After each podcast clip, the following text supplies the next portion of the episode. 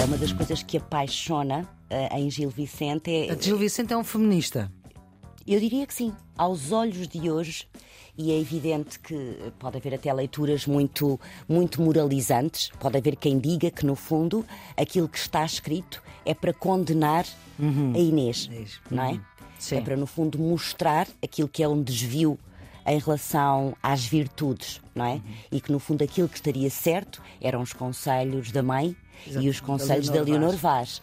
Eu penso que, que o Gil Vicente era mais acutilante do que isso. Estamos com Ana Gomes dos Santos, é coordenadora da Biblioteca de Alcântara, a mais recente biblioteca da Rede Pública de Lisboa. Há duas décadas que as bibliotecas públicas são a vida profissional de Ana Gomes dos Santos. Ela é mestre em promoção da leitura e tem duas licenciaturas. Primeiro em Filosofia, depois em Ciências Documentais. Também foi professora ah, durante algum tempo de Filosofia. E estamos aqui com a Ana Gomes dos Santos para falar ah, de Gil Vicente. Agora, esta peça na altura, ah, vamos lá ver, esta peça foi a primeira peça que Gil Vicente faz é para celebrar o nascimento do futuro Dom João III. E esta peça, Farsa Inês Pereira, é apresentada já ao rei Dom João Exatamente, III. no convento de Tomar. No Convento de Cristo, portanto, Convento de no Cristo. em Tomar, portanto, num sítio absolutamente central da nossa eh, história.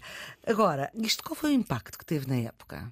Há um aspecto muito interessante nas obras Hum. todas de Gil Vicente e que, no fundo, são, é, é sempre transversal, que é aquela ideia de que rindo se castigam os costumes. Ou seja, é o humor, no fundo. É o humor. É o começo do humor. é o começo não é? do humor. E- Não havia Hermano José, Gato Fedorento, etc. Exatamente. Penso, eh, sim, a sensibilidade feminina, por um lado, percebia essa forma interessante que o Gil Vicente eh, acabou por eh, perspectivar da condição da mulher, não é?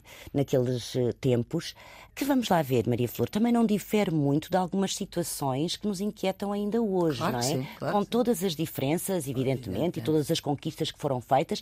Então, se pensarmos noutros lugares do mundo, Uhum. claro, essas inquietações pela igualdade de direitos, etc., continuam Esta a ideia ser. de fechar a mulher em casa não é nova e, sobretudo, infelizmente, ainda não, ainda não foi erradicada. assim. Exatamente, exatamente. Agora, eu penso que era uma forma de exorcizar muita coisa, não é? Porque se há coisa que, que de facto, e, e falávamos disso no episódio anterior, o Gil Vicente não poupa nenhuma classe social, não é? Nenhuma. Talvez a única com a qual ele seja mais complacente sejam os camponeses. Porque, de resto, a nobreza, clero, a burguesia, ah, no fundo, aliás, o alto da barca do inferno é muito cutilante nesse aspecto. Ah, no fundo, só o Joan é que pode passar para o céu, Para o céu. não é? Que também não deixa de ser interessante aqui na perspectiva da- do inocente, do louco, não é? Aqui na, na Farsa de Inês Pereira, o clero, onde é que ele está? Clero está, está no ermitão, Então, está no ermitão.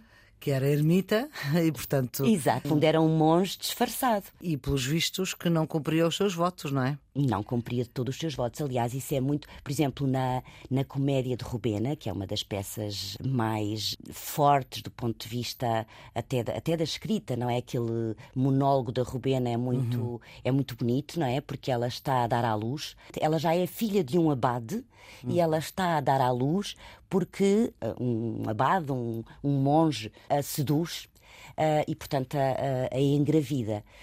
À época era absolutamente não é a, a vergonha que ela sente não é? O um medo enorme que ela tem do pai ah, que no fundo podia podia ser completamente proscrita não é? Por ter o filho de um padre e um filho fora do casamento no fundo. Acaba por ser muito interessante a comédia de Rubena, porque a Cismena, que é a filha da Rubena, acaba por ser quase o resgate e a prova de que é possível sempre o triunfo da primavera. Agora lembrei-me do título dessa peça que nós fizemos, porque ela resgata um bocadinho aquilo que pode ser a vida mais florida ah, de uma mulher, não é? Nascida ainda assim destas circunstâncias tão amargas. Mas agora, o que é que faz, ou o que é que fez Gil Vicente criar esta Inês Pereira, que é uma mulher um bocadinho à, à frente do seu tempo e não a tradicional imagem da mulher uh, submissa? Porque é que ele deu este empoderamento, como agora se diz, uma palavra que felizmente Gil Vicente não utilizava? Exato. É uma excelente questão. Eu acho que é isso, é uma das coisas que apaixona uh, em Gil Vicente. É... Gil Vicente é um feminista. Eu diria que sim. Aos olhos de hoje, e é evidente que pode haver até leituras muito, muito moralizantes. Pode haver quem diga que, no fundo, aquilo que está escrito é para condenar uhum. a Inês, uhum. não é? Uhum. É para, no fundo, mostrar aquilo que é um desvio em relação às virtudes, não é? Uhum. E que no fundo aquilo que estaria certo eram os conselhos da mãe Exato. e os conselhos da Leonor Vaz. Vaz. Eu penso que, que o Gil Vicente era mais acutilante do que isso, porque na verdade é, é transversal, quer dizer, é transversal, é transversal na, na Inês, que digamos é a mulher, mulher, a mulher que por experiência própria, no fundo, chega à conclusão que mais vale asno que me carregue, cavalo que me derrube, portanto, se é para me derrubar, então eu prefiro uh, dar aqui a volta à minha vida de, de outra maneira, mas em todas as personagens, nas Genebra Pereira, quer dizer, o cuidado que ele tem com aquela feiticeira, não é? Uhum. Que no fundo era considerada pelos feitiços que faço, dizem que sou feiticeira, mas é. eu, Genebra Pereira, nunca fiz mal a ninguém. Estamos a falar num período pré inquisitorial ainda, mas uh, que em relação às mulheres sempre muito castigador. Uh, e esta Genebra Pereira uh, é, é, uma personagem do Alto das Fadas. Do Alto das Fadas, Alto das mais Fadas. uma peça mais das, uma outra... das 46 da Gil Vicente. E se pensarmos bem nisso, de facto, as personagens mais marcantes são mulheres. Por isso, quando, quando a Maria Flor perguntava que impacto teve, eu penso que eu penso que o Gil Vicente era um escritor à frente do seu tempo também. Portanto, uhum. na verdade, vamos lá ver, quando a Inquisição se impôs, não é, de uma forma muito premente, dez das peças foram imediatamente banidas da compilação Ora, feita censuradas, pelos... censuradas, censuradas, não é? Uhum. E as outras foram mutiladas, quer dizer, foram. Há uma coisa que eu gostava ainda de falar consigo, doutora Ana Gomes dos Santos, que é a estrutura da obra. O que é que nós podemos dizer sobre a estrutura da obra? É muito livre é muito livre. E isso também acaba por ser realmente uma marca uh, muito interessante deste tipo de abordagem teatral não é? Uhum. Uh, porque as coisas são muito simples, não é? É uma narrativa que não tem, que dá, evidentemente, saltos no tempo, não é?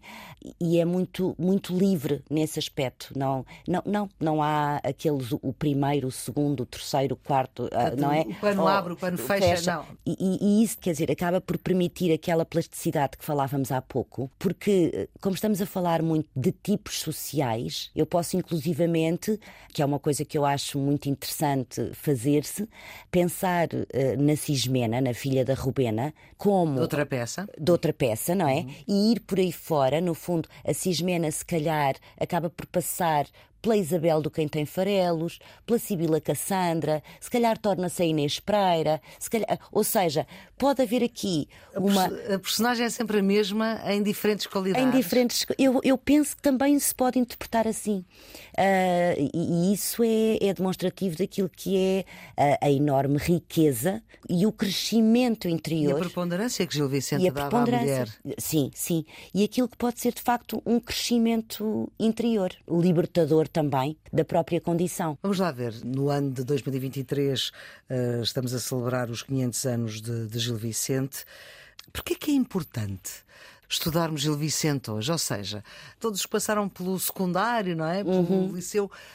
Gil Vicente faz parte do nosso imaginário. Porque é que isso é importante, é relevante? É como essa de Queiroz, dos Maias, uhum. como também já falámos aqui no episódio do Serviço Público Bloco Sim, por uh, várias razões. Mas, e falando agora para os alunos do secundário, eu diria que se o teatro é sempre importante, não é? É sempre importante porque, no fundo, talvez não haja expressão artística mais completa, não é? Porque o teatro implica implica a voz, implica todo o nosso corpo, implica esta organicidade e implica equipa, implica que eu espero pela deixa do outro, não é? Implica toda essa comunicação e depois, porque isto são textos absolutamente universais, naquele sentido que nos estão a falar da condição humana, de todas aquelas eh, angústias, eh, inquietações, de todos os problemas que, de uma forma ou de outra, pese embora terem passado 500 anos, ainda nos preocupam, mesmo do ponto de vista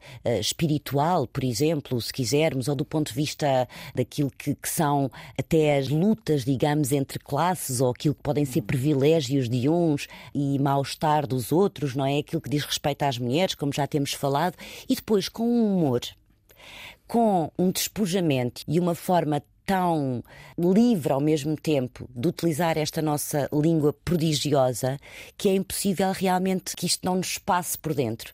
E eu penso que para os estudantes é muito o pôr em prática, não é? Não é só o ler. Eu acho uhum. que era uhum. importante fazer-se mais teatro nas escolas. Fazer-se mais Gil Vicente. Fazer-se mais Gil Vicente, sim. Há outra coisa que eu acho que é prodigioso e isso já implica. Pronto, esta peça é uma peça cheia de humor, não é? Carregada uhum. de humor. Mas o Gil Vicente tem coisas do ponto de vista poético, que são absolutamente maravilhosas. Há hum, a romagem dos agravados, falando da poesia em Gil Vicente, esta é a fala do colupêndio da romagem de agravados, e eu conheço-a sobretudo como poesia. Esta fala do colupêndio é alguma coisa de, de muito, muito bonita. Então vamos lá. Um, pois amor o quis assim, que meu mal tanto me dura. Não tardes triste ventura que a dor não se dói de mim e sem ti não tenho cura. Foges-me, sabendo certo que passo perigo marinho, e sem ti vou tão deserto que, quando cuido que acerto, vou mais fora do caminho. Porque tais carreiras sigo, e com tal dita nasci nesta vida em que não vivo, que eu cuido que estou comigo e ando fora de mim. Quando falo estou calado, quando estou então cesando, quando ando estou quedado, quando durmo estou acordado, quando acordo estou sonhando. Quando chamo, então respondo, quando choro, então se rio, quando me queimo, ei frio, quando me mostro, me escondo, quando espero, desconfio. Não sei se sei o que digo, que coisa certa não acerto. Se fujo do meu perigo, cada vez estou mais perto de ter mor guerra comigo. Maravilhoso. É muito bonito, não é? É muito bonito, é muito bonito. É sim, senhor. Seria muito bonito acabarmos assim. Muito obrigada, doutora Ana Gomes eh, dos Santos, por esta viagem sobre uh, Gil Vicente. Vamos ficar por aqui neste episódio. Os cuidados técnicos são de José Inácio, a produção de Ana Fernandes e da edição de Maria Flor Pedroso. Tenham um bom dia.